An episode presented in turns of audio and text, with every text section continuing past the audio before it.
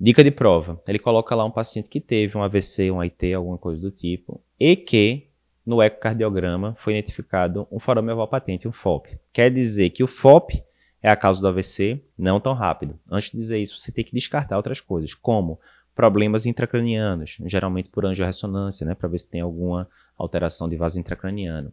Problema carotídeo, geralmente fazer ultrassom dupla de carótida para ver se não tem obstrução.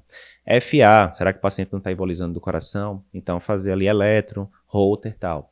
E quarto problema, trombofilias, fazer dosagem de fator 5 de Leiden, proteína C, S, porque se tiverem alterados podem justificar e aí o FOP pode estar tá ali de gaiato só na história. Fica ligado.